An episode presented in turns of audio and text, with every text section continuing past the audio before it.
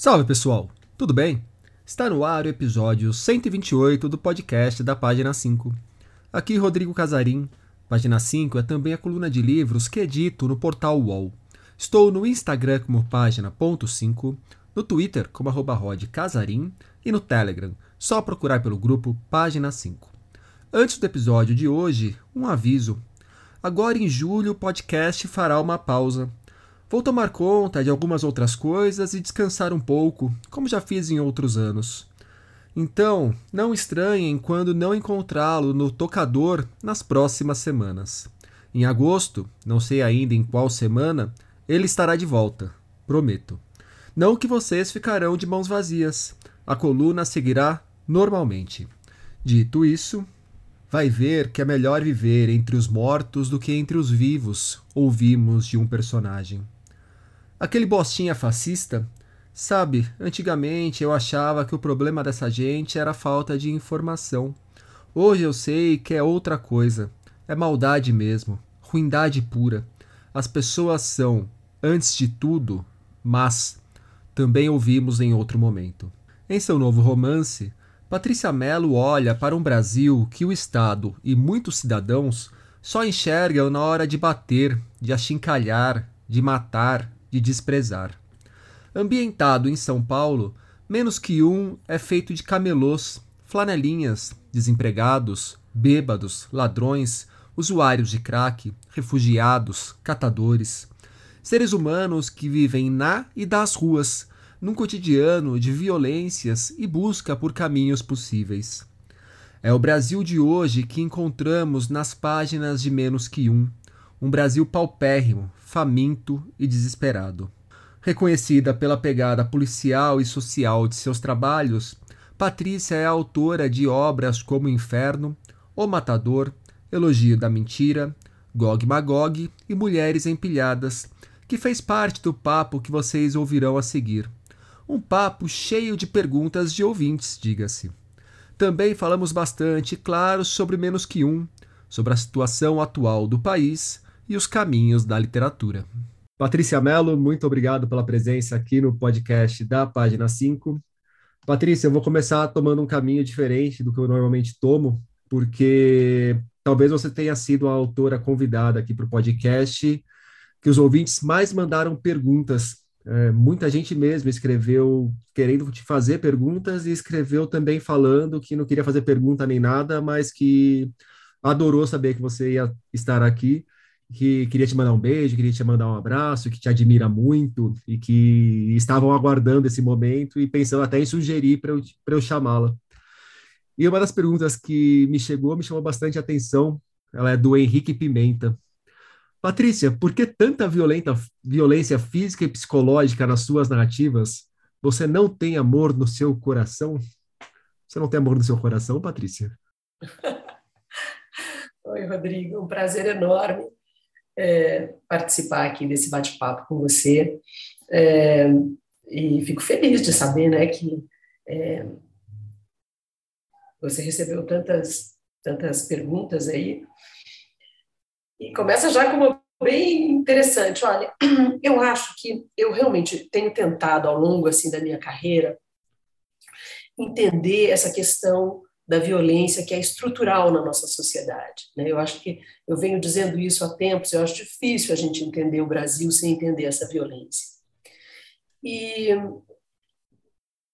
mas eu, especialmente em menos que um, né, que trata de uma temática que é tão é, evidente na sociedade contemporânea, que é essa situação em população de rua, apesar de ser um tema é, que aborda também muito a questão da violência, é um romance que tem bastante é, poesia, tem bastante amor, né? Eu acho que nos, nas, eu acho que de uma forma geral eu sempre procuro trazer nas minhas narrativas um personagem solar que mostra uma certa perspectiva solar em relação ao Brasil, né?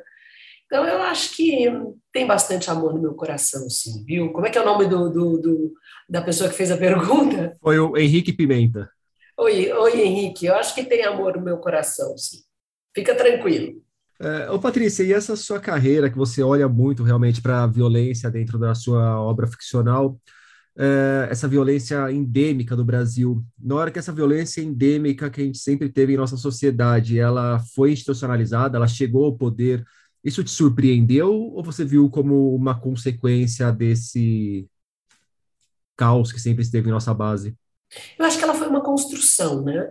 Antigamente era comum é, explicarmos essa violência como consequência da miséria, da, da, da, desigualdade social, né? Hoje em dia a gente sabe que essa é, não é não, não, é uma explicação é, complexa para a questão da violência.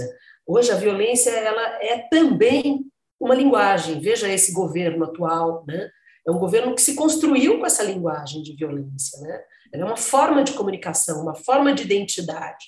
E isso é que é que é um pouco é, apavorante. E eu acho que essa violência como linguagem, ela é simplesmente uma consequência da naturalização da violência na, so, na nossa sociedade. Né? Então, é, é, uma, é uma, uma violência tão presente na nossa, no nosso dia a dia que ela acabou se naturalizando e se transformando em, em linguagem. Sabe? É muito assustador o que está acontecendo conosco. E, é interessante pensar nisso porque era uma linguagem que a gente via muito associada a certos grupos marginalizados, como gangues, tal, os hooligans, por exemplo, que ali a violência era uma linguagem, mas a gente vê na presidência da República, vê nos partidos, vê se transformando numa linguagem de organização política, é realmente algo muito sintomático. Né? É, porque a gente via também muito fora, né? Fora, no exterior, né? Você vê esses, esses episódios de é, que acontecem em escolas nos Estados Unidos, por exemplo, de é, aluno que entra e mata não sei quantas. Aconteceu agora recentemente aí um, um americano no Texas, se eu não me engano, é, que entrou numa escola e matou dezenas de crianças de oito anos de idade. E aí você fala, meu Deus, isso é, era uma violência que nos era estranha porque ela não era, ela era uma violência exatamente de linguagem, né? E agora você vê isso acontecendo aqui no país, né, encabeçada pelo presidente da República, né, é, e, e, muito, e muito, eu acho que ela foi, inclusive essa violência foi, é, de uma certa forma, responsável até para a eleição dessa figura perversa, dessa figura grotesca, entendeu? Exatamente porque ele trazia esse discurso de ódio, esse discurso da violência, eu acho que isso é que garantiu a eleição dele num momento em que o brasileiro estava muito vulnerável, né? estava muito é, desgostoso com é, os fracassos da esquerda, né? e muito sem ver perspectiva. E aí surge essa figura com esse discurso tão organizado né, de violência, né? com esse discurso de ódio, levou, levou à eleição. É, do menos que um, tem uma expressão no livro que me chamou a atenção, porque eu acho que condensa bem é, para quem esse livro olha, que é a Gente Fodida, Sociedade Anônima. E é um livro feito por desempregados, flanelinhas, bêbados, ladrões, dependentes de crack, pessoas que estão na rua, pessoas que estão próximas da rua, pessoas que sobrevivem graças à rua. É, como que nasceu o Menos Que Um e por que, nesse momento, olhar para essa gente? Olha, sem pretensão nenhuma, os Miseráveis do Victor Hugo sempre foi assim uma referência para mim e uma inspiração também. Pô, mas é, mas tem que ser mesmo. Desculpa me, me intrometer que Os Miseráveis né? é uma boa referência, né? Estranho seria se você viesse me falar, sei lá, que sua referência é o Menino do Acre. Aí não, né, Patrícia? é, mas sempre foi assim. Eu sempre pensei em fazer o, os meus miseráveis, né? Fazer um romance sobre essa essa essa miséria extrema, né? E dois anos atrás, quando eu é, vim para o Brasil lançar Mulheres Empilhadas, eu fiquei muito impressionada com o aumento dessa população em situação de rua em São Paulo. E eu falei, bom, eu acho que agora é o momento de eu escrever sobre isso. O livro nasceu a partir desse espanto, assim, de ver, e, e isso foi ainda antes da pandemia, né? A pandemia é, é exacerbou, exacerbou, desculpa, é, é, essa situação, deixou essa situação ainda mais crítica, mais grave, né? E foi, foi, foi isso, esse foi a, a, a, o momento nuclear do livro. E a partir disso, como que foi a construção do livro? Eu sei que você trabalha muito com pesquisas, com pesquisadores, eventualmente, ajudando no trabalho. Mulheres Empilhadas, nós tivemos isso, né? Teve nesse caso também. É, olha, eu sempre fui muito, muito diligente com as minhas pesquisas, mas é, eu geralmente fazia sozinha. É, eu gostava de mergulhar nos temas né, que eu me propunha escrever sobre, e eles, e, e dessa vez já como ah, no Mulheres Empilhadas, eu tive, acho que pelo fato de eu estar morando fora do Brasil também, eu acho que eu senti necessidade de ter também um apoio de pesquisa maior. Então, é, como em Mulheres Empilhadas, foi a, a Emily Sasson Coy, uma jornalista, que me ajudou com essa pesquisa de campo. Eu costumo dizer que ela foi meus olhos, meus ouvidos, eh, minhas pernas, porque a gente conversava muito, né? Eu falava muito o que eu queria e ela ia atrás, ela ia também me dando sugestões de coisas que ela via estavam rolando e que eram importantes. E é, isso foi assim durante uma, eu nunca assim esperei muito a pesquisa amadurecer também para para avançar no romance ao mesmo tempo que a Emily ia me dando esse material eu já ia trabalhando sabe pensando no formato do livro nos personagens e foi uma coisa, as coisas iam acontecendo meio sincronicamente. Há quanto tempo que você está vivendo na Suíça? Em Lugano, né? Lugano, é. é esse anos, nome não esqueço. Grande zagueiro, né? Ainda bem que tem uma homenagem para uma cidade para homenageá-lo. Dez não, é anos. É uma, é uma cidade muito gostosa ali, assim, é na parte italiana da Suíça, com então tem essa coisa, apesar de ser na Suíça, tem essa coisa um pouco da cultura latina, sabe? Que é muito é, confortável assim para os brasileiros. E a partir da Suíça, o seu olhar para o Brasil muda de alguma forma? Olha, eu acho que sim, né? Porque essa não tem como você também não escapar dessa naturalização da violência que acontece, você estando imerso aqui, né, vivendo essa rotina de violência, né? Você acaba também é, adotando no seu comportamento uma forma de se proteger dessa violência, de não, não se sentir tão é, assoberbado com ela. E lá, de lá de fora, essa, essa proteção cai, né? Você, e, e você também fica. Eu não sei, eu acho que de uma certa forma aumentou a minha indignação, né? Sabe? Você vive lá sem essa preocupação com essa violência diária, com sem essa desigualdade social tão grande, sem essa miséria cachapante você fala, poxa, o Brasil não é isso, não precisa ser isso, entendeu? A vida não precisa ser assim, tão miserável, tão difícil, sabe? Você, de uma certa forma, fica mais indignado. Acho que ajudou a minha literatura, sabe? Deixou meu olhar mais agudo. Ver que uma outra forma de organização de sociedade é possível, né? Eu sinto isso já viajando, imagino vivendo fora. Pois é, você, você fica com uma, com uma pena do Brasil, né? Tá na mão dessas dessas pessoas é, que sempre sempre privilegiaram suas as suas as sua, é, os seus negócios, as suas questões pessoais, o seu enriquecimento, né? O Brasil tem sofrido na mão desses políticos, assim, historicamente, né? O, no Menos Que Um, em determinado momento, tem um personagem que ele se surpreende com uma outra personagem que poderia estar morando num cemitério e aí uma terceira personagem reflete, vai ver que é melhor viver entre os mortos do que entre os vivos. E o título do livro já me chamou a atenção por algo nessa linha, e quando eu vi o Menos Que Um, imediatamente me veio na mente o Primo Levi, por conta do É Isto um Homem, eu acho que tanto menos que um, quanto é isto o homem, tanto esse trecho do é melhor viver entre os mortos do que entre os vivos, me faz pensar em qual momento que mesmo em vida a gente deixa de ser um, deixa de ser um inteiro.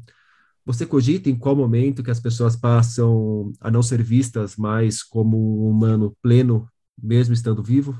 Você sabe que o título eu devo ao, ao poeta russo Joseph Brodsky ele tem uma coleção que se, se chama Menos que Um, e é sobre uh, a supressão do eu, é, o esvaziamento da ideia de indivíduo é, sob o regime stalinista. Aqui, no meu caso, eu falo do menos que um, né, dessa, muito partindo assim do conceito do que o Walter Benjamin chama de mera vida, ou aquele uh, filósofo italiano, o, o Giorgio Agamben, chama de é, vida nua, que é essa vida é, esvaziada de valor pelo Estado, né? essa vida invisível para o Estado, essa vida desacreditada pelo Estado. Né? E o livro trabalha muito com esse conceito, né? dessa, dessa, dessa vida esvaziada. E eu acho que essa, essa, essa virada né, do, do cidadão para o indivíduo, ela tem a ver, é, evidentemente, com. Ela é operada muito pelo racismo. Né? O Estado escolhe as pessoas é, que não merecem viver, ou as pessoas que são matáveis. Né? A gente viu agora, por exemplo, esse episódio do Genivaldo, né? um cara que foi que morreu basicamente por ele ser uma pessoa que pertence a essa classe de invisíveis né? e que são invisíveis só no momento é, de terem seus direitos atendidos, seus direitos de cidadãos, porque na, na questão da violência, né, eles são muito visíveis. Eles, é, pra, na, na, na, rotina de, de, de, é, é, de coerção, de repressão, né, eles são muito visíveis. E é, eu acho que é, é eles são visíveis para apanhar, para levar porrada, né? mas são invisíveis no que no, no, no para terem acesso aos seus direitos fundamentais. Né? O que eu ia falar é que eles são visíveis a ponto de, inclusive, a sociedade olhar para eles e falar: não, isso aqui está tão visível que o, o, Estado pode não respeitar as regras que o próprio Estado cria, né, para lidar com essa pessoa. Exatamente. E você sabe, é muito engraçado porque é, esse, esse, eu, aqui no Brasil, eu fui, fui, esses dias tomar um cafezinho aqui numa padaria aqui do lado de casa, e eu fui com meu cachorro, eu tenho um pequeno cachorrinho, e eu fiquei sentada na parte externa da padaria com o meu cachorro, e logo tinha um garoto ali pedindo esmola, e pedindo comida, ele estava pedindo café, e é, as pessoas passavam, saíam da padaria, viam meu cachorro, falavam, ai, que cachorro bonitinho, ai, não sei o quê. Eu, enquanto isso, o garoto estava pedindo, as pessoas não olhavam para ele. Elas olhavam para o cachorro, mas não olhavam para ele. E é uma cena que eu é, é, é, havia criado no meu romance. Né? Tem uma cena de, um, de uma, uh, do Dido, que é um garoto, um cracudo, que ele é, é louco por cachorros, é o único vínculo afetivo que ele consegue criar no mundo é, são com os animais, né? então ele sempre tem um cachorro, e as pessoas passam por ele também, elas se preocupam. Tem uma mulher que chega e fala: ah, mas seu cachorro comeu hoje, entendeu? Então, é, é uma coisa louca, né? Porque é uma invisibilidade seletiva também, né? E, e eu acho que essa invisibilidade do Estado, que é operada através do racismo, eu acho que ela é bem um, comportamento típico do neoliberalismo. Agora, para nós cidadãos, eu acho que tem uma. É, é, é o que eu estava falando lá da, da carapaça que a gente veste para conseguir é, existir nessa, nessa, é, nesse universo tão violento. Porque se você não tem essa proteção, e se você o tempo todo encara essa violência e não toma nenhuma atitude, você se desacredita não só como cidadão, mas como ser humano, né? É uma coisa terrível você olhar para isso e não, não, ter nenhuma emoção, e não achar que você é responsável por isso, e não achar que você tem que fazer alguma coisa. É muito demolidor isso, né? Você vê uma pessoa nessa situação. Nessa, logo que eu cheguei aqui ao Brasil esse ano, estava aquele frio horroroso. E aqui do lado, perto de casa, aqui na Praça Vila Boim, gente dormindo lá em cima, sabe? Completamente desassistida. É uma coisa impensável isso, por exemplo, é, num, num, num, país da Europa, né? Agora, é, um outro trecho do livro, outra citação, que vai ter a ver com a próxima pergunta, e tem muito a ver com isso que a gente está conversando. Uh, aquele bostinha fascista. Sabe, antigamente eu achava que o problema dessa gente era a falta de informação. Hoje eu sei que é outra coisa. É maldade mesmo, ruindade pura. As pessoas são antes de tudo, mas é, as pessoas são antes de tudo mas, me parece que falar as pessoas assim acaba sendo muita gente, né? Acaba sendo todo mundo e é, é um excesso. O, então, assim, eu não concordo com a personagem nesse, nessa generalização, mas em certa camada da população, principalmente, há disso também, né? Há a maldade como uma escolha individual, ou tudo recai sobre o Estado. E aí eu digo pessoas que geralmente tem informação tal e optam, tem informação, tem acesso, tem estrutura para a vida e optam por um caminho mais próximo da, da maldade, da ruindade, da indiferença mesmo, do que do da construção coletiva, de repente. Eu acho que eu acho que o Estado neoliberal com essa essa essa filosofia dele é, que o Bauman fala é, resume nade ou afunde, né? Eu acho que ela é perversa mesmo e tal. Agora, quanto a essa a questão individual, eu não sei, eu acho que a bondade ela é uma construção da civilização. Né? Ela é uma construção é, da religião. E eu, eu, eu tendo a, a acreditar que o homem é uma. É, ele tem uma Quer dizer que isso está ligado um pouco ao instinto de sobrevivência dele também. É uma, eu acho que o homem é mau por essência. Eu não acredito que ele seja bom. Eu acho que a bondade é uma construção mesmo, uma construção ética, né? um impacto que você faz com a civilização, de, é uma, uma conquista da civilização. E por isso que eu digo ali naquele momento, ele fala assim, eu, a, a Glenda, né, está falando da Glenda, né?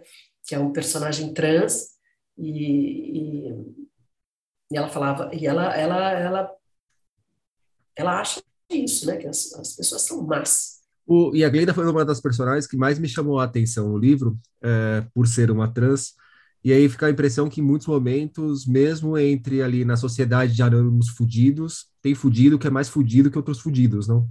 É, e, e, no caso dessa população homossexual, população é, trans, ele, ele, é, eles são ainda vulneráveis entre os vulneráveis. Né? Exatamente, né? é, uma, é uma outra camada, uma hierarquia dentro ali dos vulneráveis, né? Exatamente, eles sofrem, eles sofrem a violência do Estado, sofrem a violência da sociedade e, e, e sofrem as violências dos próprios vulneráveis. Né? O, um outro personagem, foram os dois que mais me chamaram a atenção, a Glenda e, e o venezuelano, que está trabalhando aqui em São Paulo e acaba desempregado por conta de seguir ordens bem sólidas do patrão. E em determinado momento ele começa a refletir de ele ter fugido da Venezuela para o Brasil por conta da situação da Venezuela, mas percebe que o Brasil está virando aquilo que ele viu a Venezuela virar é, tem até um momento que eu achei uma reflexão muito interessante dele, que dele pensar que ele anda com a Venezuela debaixo dos pés dele. E parece assim, para onde ele for, a Venezuela vai junto. Um, me chama a atenção porque aquilo que a gente sempre olhou e lutou para não ser, como se fosse um grande problema, é o que tem virado mesmo isso aqui, né? Me parece. É, a gente, durante muito tempo, a gente falava do risco do Brasil virar uma Venezuela, né? E esse venezuelano, venezuelano chega aqui com essa, né, com essa perspectiva de que o Brasil é, é, o país do futuro, é o país que está, naquele momento que ele chega ainda, o país está muito melhor estruturado economicamente, socialmente, e ele é o personagem que assiste esse desmonte, né? esse desmonte cultural, esse desmonte econômico que a gente está vendo. Né? Ele vai, ele vai vendo esse Brasil se tornar uma Venezuela que está se tornando, de fato. Né? E é, eu acho que a gente ainda é, não é uma Venezuela, mas é, eu acho que o governo Bolsonaro tem caminhado para lá. Né? E antes do Brasil ser ou não ser uma Venezuela, claro que cada país tem as suas características, mas o Brasil já está se tornando um país que outros países olham para o Brasil e falam: a gente tem que tomar cuidado, senão a gente vira um Brasil, né? Exatamente. Isso é muito simbólico. Você sabe também. que hoje é muito impressionante isso na mídia é, europeia, de forma geral, assim, é, a, a, utilização da imagem do presidente Bolsonaro como exemplo de tudo perverso e ruim que pode acontecer é, ou ameaçar uma democracia. Né? Tem, tem agora até um, um cartunista alemão que ganhou um prêmio né, com a charge que ele fez do Bolsonaro, assim, que é um Bolsonaro monstruoso. E é isso, o Brasil virou essa, esse exemplo assim de como uma, uma democracia, de como é frágil a democracia, de como ela pode se deteriorar rapidamente, de como um país que tem uma certa é, é, é, solidez econômica é, é, uma ilusão. Isso tudo, de repente, é aquela coisa do Shakespeare, né? de que tudo que é sólido, de repente, se desfaz. Né? O Patrícia, eu estava ouvindo uma conversa sua com o Rogério Pereira, um colega jornalista e amigo também, é, o editor do jornal Rascunho, e era uma conversa para o Paiol Literário, o projeto que ele toca lá em Curitiba, e a conversa também é transformada depois em podcast publicado pelo Itaú Cultural. Até deixo a sugestão aqui que ouçam não só o papo dele contigo, que segue um caminho bem diferente desse papo que a gente está tendo aqui, quanto os outros episódios do Paiol, que são muito legais para conhecer mais a trajetória dos escritores, os interesses literários dos escritores, por que que escreve, no que que acredita dentro da literatura. E me chamou a atenção ali uma das suas falas que você diz escrever para provocar movimento, que você espera chamar a atenção das pessoas para determinados assuntos. A gente também tem uma imagem da literatura como algo que chega a poucas pessoas. É, quanto de movimento você acha que a literatura consegue fazer? Consegue provocar? Olha, eu sempre falo que eu, tenho uma certa resistência de pensar na literatura é, é como, como, como tendo uma função social. Né? Eu acho que a arte é arte, ela não precisa de uma, de uma função social. Mas eu também acredito que em momentos críticos que a gente vive, a literatura pode ser, sim, um elemento de resistência. E eu acho que a gente vive esse momento agora. Né? Eu acho que a gente tem visto os, os, os agentes é, das artes assim se movimentarem é, e, e, e, e, se é, aventurarem sobre temas mais sociais, mais políticos, porque é um, é um momento muito crítico que a gente vê, que a gente vive. E eu acho que a literatura, especialmente, ela consegue sobretudo, é, provocar empatia, ela consegue colocar o leitor é, é, nos sapatos de um personagem que é muito distante dele, como, por exemplo, o morador de rua. Né? É, você, eu acho que é, essa é uma das grandes é, virtudes da literatura. Né? Ela consegue te transportar para um mundo radicalmente diferente do seu e com um olhar empático, né? diferente do olhar que você naturalmente dirige para essa, essa realidade diferente da sua. Né? Então, eu acho que o movimento surge daí, né? de você passar. Eu acho que a, empatia é o primeiro movimento de uma mudança, de uma possível mudança, de uma mudança individual. Né? É, acho que a partir daí é possível, sim, uma mudança de atitude. Né? Então, eu acredito muito na literatura também como esse, esse é, motor é, para uma possível mudança de, no, no âmbito individual. O, eu gosto muito de pensar também nessa linha do a literatura não tem que nada, mas pode muito, né? Exatamente, é isso. Ela não tem que nada, mas ela, o potencial dela é enorme, né?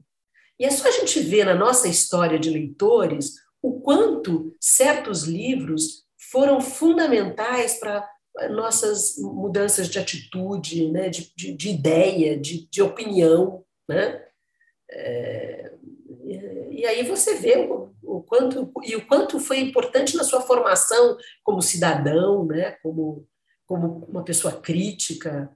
É, e aí você vê o poder da literatura. Eu devo muito do que sou à literatura presente desde a minha mais é, tenra idade. É, eu, eu falei para provocar da questão da leitura no Brasil ser uma coisa para poucos, não é tanta gente que lê, é, mas esse efeito da leitura dentro dos leitores vai se criando círculos concêntricos de influência, né? Porque uma obra que me influencia pode acabar influenciando um amigo meu que não lê nada de acordo com os papos que a gente bate uma obra que você leu na adolescência ou no começo da vida adulta pode ter te influenciado a fazer algum trabalho de roteiro que algum elemento daquele roteiro vai ressoar aquela influência prévia que você teve, não?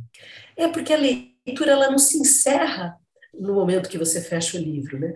Primeiro, porque você passa, eu digo sempre que eu trago personagens assim de livros que eu li e, e tenho com eles relação, relações assim tão profundas ou até mais profundas é, é, do que com pessoas que vivem, é, é, existem de carne e osso e circulam ao meu redor. Né? Por exemplo, é, só alguns, citando alguns que são evidentes, o, o, o, o Merceau, do, do Estrangeiro, do Camus, ou o Raskolnikov, do Crime e Castigo, ou a Lolita, são personagens que você carrega para a vida toda. Né? Então, é, é, é, é lógico que isso é, é, o que você fala, que expande o círculo da leitura, né? Você leva isso para as suas relações, né? Você infecta, entre aspas, as suas relações com essa bagagem que você traz das leituras, né?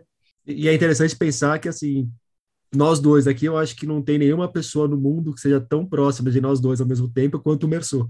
Exatamente, né? Nós temos isso em comum, né? A gente tem essa, esse, esse patrimônio afetivo em comum pro, é, é, proporcionado pela literatura. Né? A literatura tem isso também. Ela é essa, ela cria essa comunidade de afetos é, e que são e que, que não são de carne e osso, né? Mas que eles são tão valiosos como patrimônio como todas as relações humanas que você você constrói durante a sua vida. Outro ponto do papo com o Rogério que me chamou a atenção, que eu gostaria que você comentasse um pouco, é o de como você foi se realizar mesmo como autora dentro da literatura, dentro da ficção, e a diferença que é escrever os seus próprios livros e escrever roteiros, por exemplo, que era outra praia onde você trabalhava. É. Sabe, eu, quando eu era jovem, meu sonho era trabalhar com cinema. O cinema, ele foi muito importante assim para minha geração, como referência. Eu acho que ele foi tão importante para a minha geração quanto, quanto o teatro foi para a geração anterior à minha. Então, eu tinha um sonho mesmo de, de me tornar. E, e, quando eu eh, me formei, quando eu comecei a trabalhar, eh, não existia, como ainda não existe hoje, uma indústria de cinema no Brasil. Então, eu acabei indo para a televisão, né? E, e, eh, trabalhei muitos anos antes de, de me enveredar pela literatura. E, e essa, essa mudança da, da, da, do, da televisão para a literatura foi tão libertadora para mim, porque eu percebi que eu não precisava de uma comunidade para produzir, entendeu? A, a, o trabalho na televisão, no cinema, é, é como, como é, instância criativa, é muito dialógico, é um processo muito dialógico. Você tem que estar o tempo todo é, negociando com o diretor, com o produtor, é, é, preocupado inclusive com o espectador. E a literatura é uma libertação total, né? Você escreve, é um processo solitário, né? Você não depende de ninguém. Estou dizendo só como instância criativa, né? Então foi assim uma, uma alegria. Eu falei, meu Deus, eu posso. E, e desde então, assim, é sempre para mim mais complicado complicado fazer cinema, fazer televisão. Eu acho que o, o, o registro onde eu me realizei mesmo foi o registro da literatura. Ele que me dá essa total liberdade. Aliás, eu acho que é uma das formas de arte onde você consegue ser mais assim excepcionalmente livre, né? Patrícia, a gente começou a conversa com a pergunta dos ouvintes e agora eu vou trazer algumas outras e a primeira que eu trago é da Paula Grinco Pesini. Se por acaso pronunciei seu sobrenome errado, Paula, peço desculpas. Ela pergunta como foi o processo de escrita de seu primeiro livro, o Aquatofana. E ela pergunta também por que diz. É, quer dizer, ela pergunta por que diz ter lido que você entrou em contato com a área criminal e realizou uma pesquisa bem profunda, lendo boletins de ocorrência e interagindo com profissionais da área. Você já falou um pouco sobre essa sua seu empenho na pesquisa, mas pode falar especificamente sobre a, o livro de estreia para Paula? Olha, eu a Cotofana, eu hoje eu brinco, eu acho que foi escrito assim num, num jorro de responsabilidade, entendeu? Porque eu nem sabia que eu estava escrevendo um livro. E eu acho que de uma certa forma eu trabalhei uma das minhas fobias assim em relação à violência nesse romance. Então, primeiro que eu comecei, eu eu estava totalmente de saco cheio de escrever para televisão. Né? Queria fazer alguma outra coisa, um projeto meu, mas não sabia o que era ainda, talvez alguma coisa para cinema. E comecei a fazer essa pesquisa muito randômica, sem ainda, sabe, método, né? É, ia, ia procurando pessoas que eu achava que podiam me dar informação. Hoje em dia, você vai fazer uma pesquisa sobre violência, você tem acadêmicos que podem te dar, é, sabe, te dar é, painéis muito claros, né, com perspectivas diferentes, né, da, da, também da, da violência no Brasil. Você tem, por exemplo, esse núcleo de estudo de violência na USP. Mas quando eu comecei a fazer, era uma coisa completamente para mim, nova, e eu não sabia muito ainda como pesquisar, e eu fui escrevendo no calor da emoção, sem saber muito que aquilo era um, um romance, eu achava, uma é, na verdade não é um romance, são duas novelas, né? Eu achava que eu estava ali pensando num projeto, e aí os personagens foram surgindo. Sei, a Quatafania eu escrevi em dois meses. E aí eu acabei o livro, num determinado momento, falei, caramba, isso aqui pode ser acho que são duas novelas, né? Elas são conectadas, né, ali por uma coincidência entre dois personagens. E aí eu mandei para um monte de editoras, né? Quando eu acabei, falei, bom, de repente eu publico isso aqui. E, e duas editoras me responderam, a Siciliano e a Companhia das Letras. E eu acabei publicando pela Companhia das Letras. E nesse movimento todo foi foi que eu te falei anteriormente, dessa sensação de liberdade que eu tive. E, poxa, eu posso fazer alguma coisa independente de toda essa infraestrutura de cinema e televisão, que, que é tão complicada, que né, é tão dependente né, de, de diversos fatores. E aí não teve, foi um caminho sem retorno, sabe? Essa, eu falei, bom, é aqui que acho que eu descobri o meu lugar. Do Fábio Henrique Gonçalves. A banalização da violência física e discursiva, tolerada e mesmo patrocinada por diversas instâncias da sociedade, que tem no presidente da República um símbolo de agressividade, crueldade e até culto à morte, tem tido algum impacto na construção das suas narrativas e na composição das suas personagens? Representar ficcionalmente a violência tem ficado cada vez mais aquém da violência generalizada da qual o Brasil virou refém? Olha, eu acho que esse discurso de violência institucionalizado e essa naturalização da violência pela atual política brasileira esse, é, é, tem sido sim importante na minha ficção. Eu acho que menos que um é um exemplo disso. Sabe, isso é, nos remete ao início da nossa conversa da, da violência como linguagem. Eu acho que esse governo representa muito bem esse, essa, essa essa espécie de, de, de, eu acho que é uma decorrência dessa naturalização da violência, a, a, a, a transformação da violência como é, um elemento de linguagem, um elemento de identificação, sabe? Eu acho que está muito presente no menos que um. Pergunta de dois ouvintes, mas que elas são bem correlatas.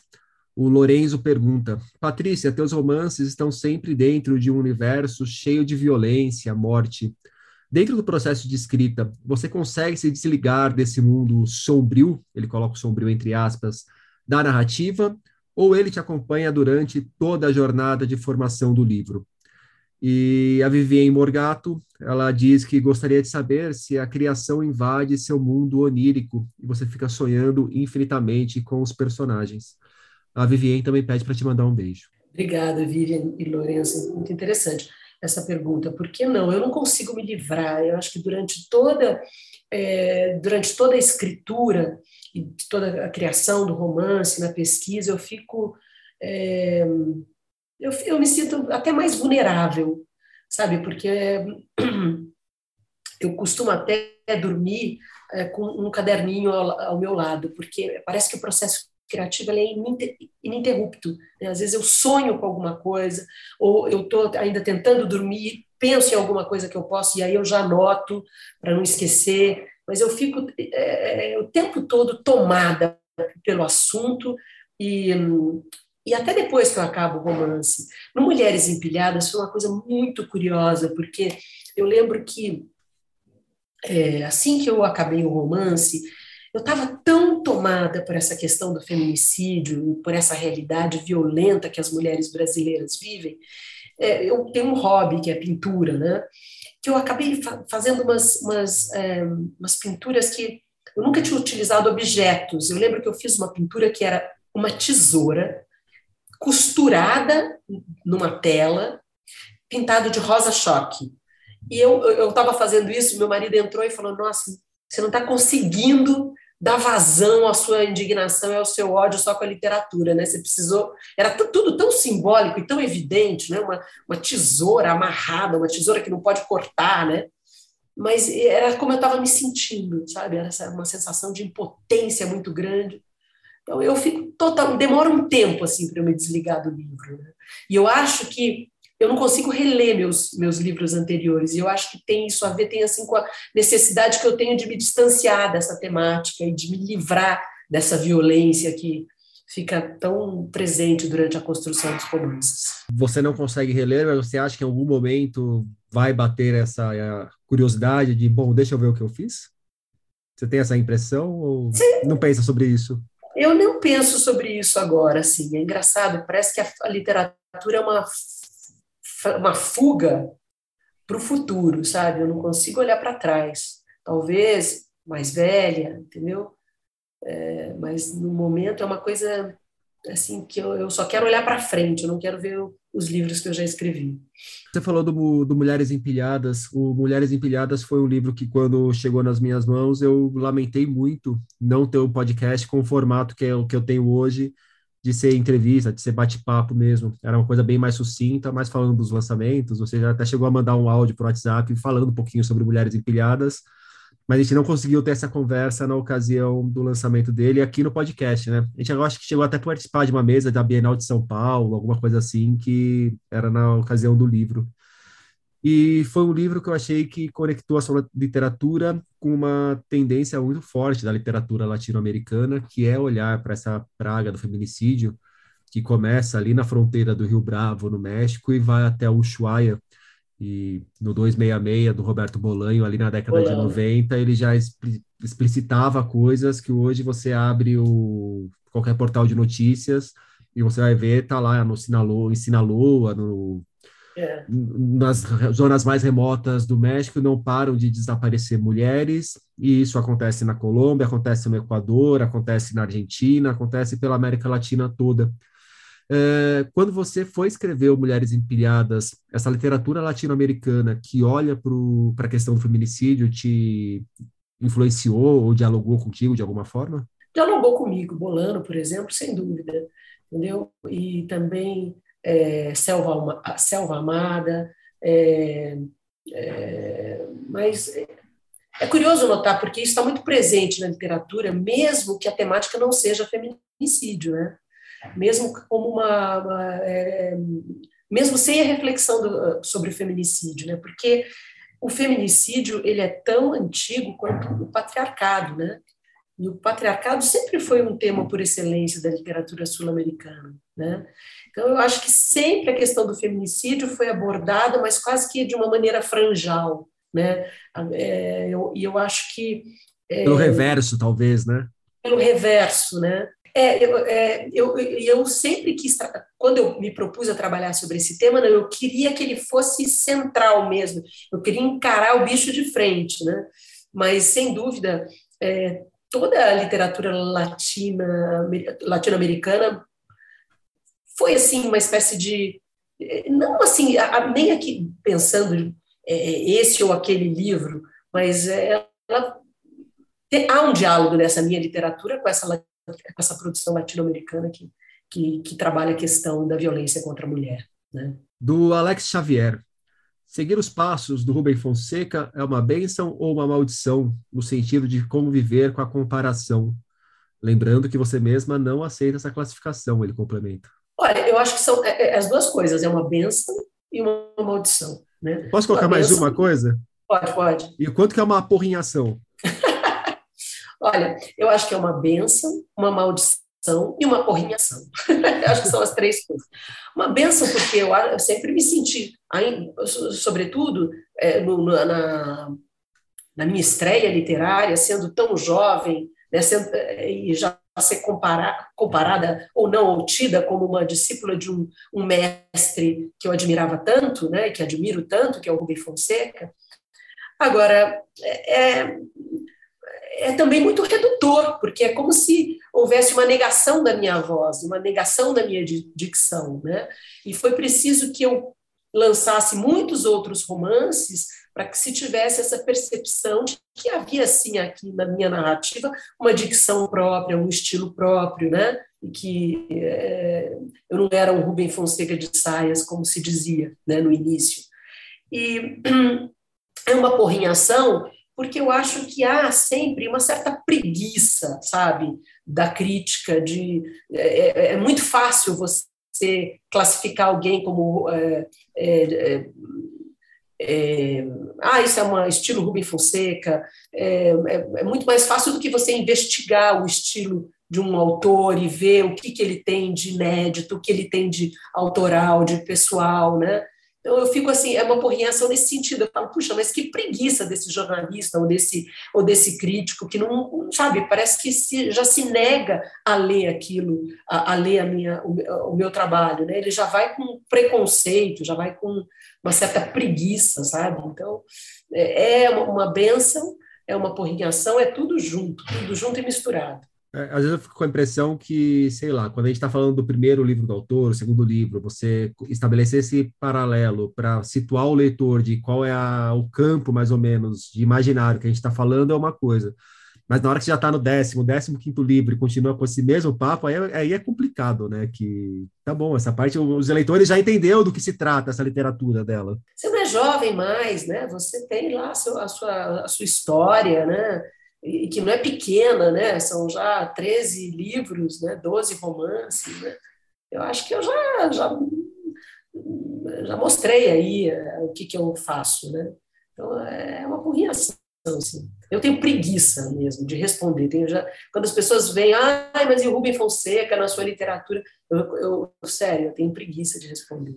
Do Edelson, o que você acha da atual cena literária brasileira? O Edelson diz achar muito boa, mas que está entrando numa zona perigosa, a dos cancelamentos. É, mas eu acho que essa coisa dos cancelamentos não tem muito a ver com a cena literária, né? Eu acho que tem a ver com a cena cultural, né? social do momento. Essa coisa do cancelamento, que eu acho horrível também, está é, tá aí, né? Está acontecendo, né? tem muito a ver com, com as tecnologias novas e com uma, a, a, maneira como, com a qual a gente passou a se relacionar nos últimos tempos, né? Que é através dessa, das mídias todas e tal. Agora, a cena literária brasileira, eu vejo que ela é muito rica, muito heterogênea, e eu, eu não consigo nem acompanhar, porque eu acho que ela também tem sido bastante é, diversa, né? Às vezes quero me dedicar mais a, a conhecer esses é, novos autores, mas eu vejo gente muito boa, assim, com uma produção muito consistente, é, eu acho que é um momento rico da nossa produção. E engraçado, né? Porque é um momento rico no momento de, é um, é um momento rico da literatura nacional é, numa situação adversa, né? Com, com, com editoras fechando, com os espaços é, nas mídias muito mais reduzido para a literatura. Né? A gente praticamente, lembra, há 10 anos atrás, a gente tinha muito mais suplementos literários, né? É, hoje isso tudo foi muito reduzido, mas assim não dá nem para listar o nome, mas assim a, eu gostei muito da Giovanna é, Matalosso, do Jefferson Tenório, é, Paulo Scott, puta, tem tanta gente boa aí. Eu nem gosto de falar porque você sempre deixa de fora, né? Tatiana Salem Levi, muita, muita gente boa, assim. É, eu acho que é um momento rico da literatura brasileira. Patrícia, para a gente fechar o nosso papo, gostaria que você me indicasse um livro. E aí pode ser um livro desse momento da literatura brasileira, pode ser um livro de algum autor suíço que a gente nunca ouviu falar, pode ser um livro que você quiser indicar, pode ser um livro seu também, não tem problema. Olha, eu vou indicar um livro que é, eu descobri, um, um, autor que eu descobri recentemente, que é o Vassili Grossman, que é um autor russo, é, é, foi proibido durante muitos anos na Rússia, né? acho que só é, na década de 80 ele foi publicado, se não me engano, e é um romance que se chama Vida e Destino, e que retrata um, o momento ali do cerco de Stalingrado na Segunda Guerra. E, mas é um. É, o Vassili Grossman disse dele que ele é o, é o Tolstói é, do, da, da, da Rússia stalinista. Né? Ele é, é um romance. Vida de Destino, inclusive, é uma referência ao Guerra e Paz do Tolstói. Né? O Tolstói tem essa, todo mundo sabe, essa teoria da, na, na, literatura, no Guerra e Paz, né, de que, na verdade, é, não adianta nada toda a preparação que se faz para a vida, para a guerra, para a paz, pra, porque vem o destino e desarranja tudo, e você age é, é, da maneira como você pode, né? Na, é, diante das dificuldades, das adversidades, ou até das, das, das coisas boas que podem acontecer com a pessoa. E o, o, o, é, o Vassili Grossman, a partir disso, ele escreve Vida e Destino, mais descrevendo uma outra guerra. Né? O, o Tolstói, em Guerra e Paz, ele, ele, é, ele descreve essa guerra é, napoleônica, né? E o, o, o, o Vassili Grossman descreve esse, esse, esse cerco de Stalingrado, mas assim é uma coisa tão cheia de partos, tão cheia de amor, tão cheia de dor. Ele consegue fazer uma, uma abordagem tão grande, né? assim, é a epopeia humana, sabe? Ele usa muito a, a ideia da guerra, mas para fazer a epopeia humana, sabe? A, toda a nossa luta pela sobrevivência, né? E cheia de amor, de poesia, um livraço, assim, livraço que é, eu pretendo reler brevemente. Assim, foi muito, foi uma descoberta muito acachapante. Muito bom. Patrícia Mello, muito obrigado pelo papo. Obrigada a você, Rodrigo. É sempre um prazer falar com você. Um beijo a você e aos seus ouvintes. Menos que um, de Patrícia Mello, chega aos leitores pela Leia. Por hoje é isso aí, pessoal. E diga o podcast para os amigos e inimigos. Um beijo, um abraço, um aperto de mão e até agosto.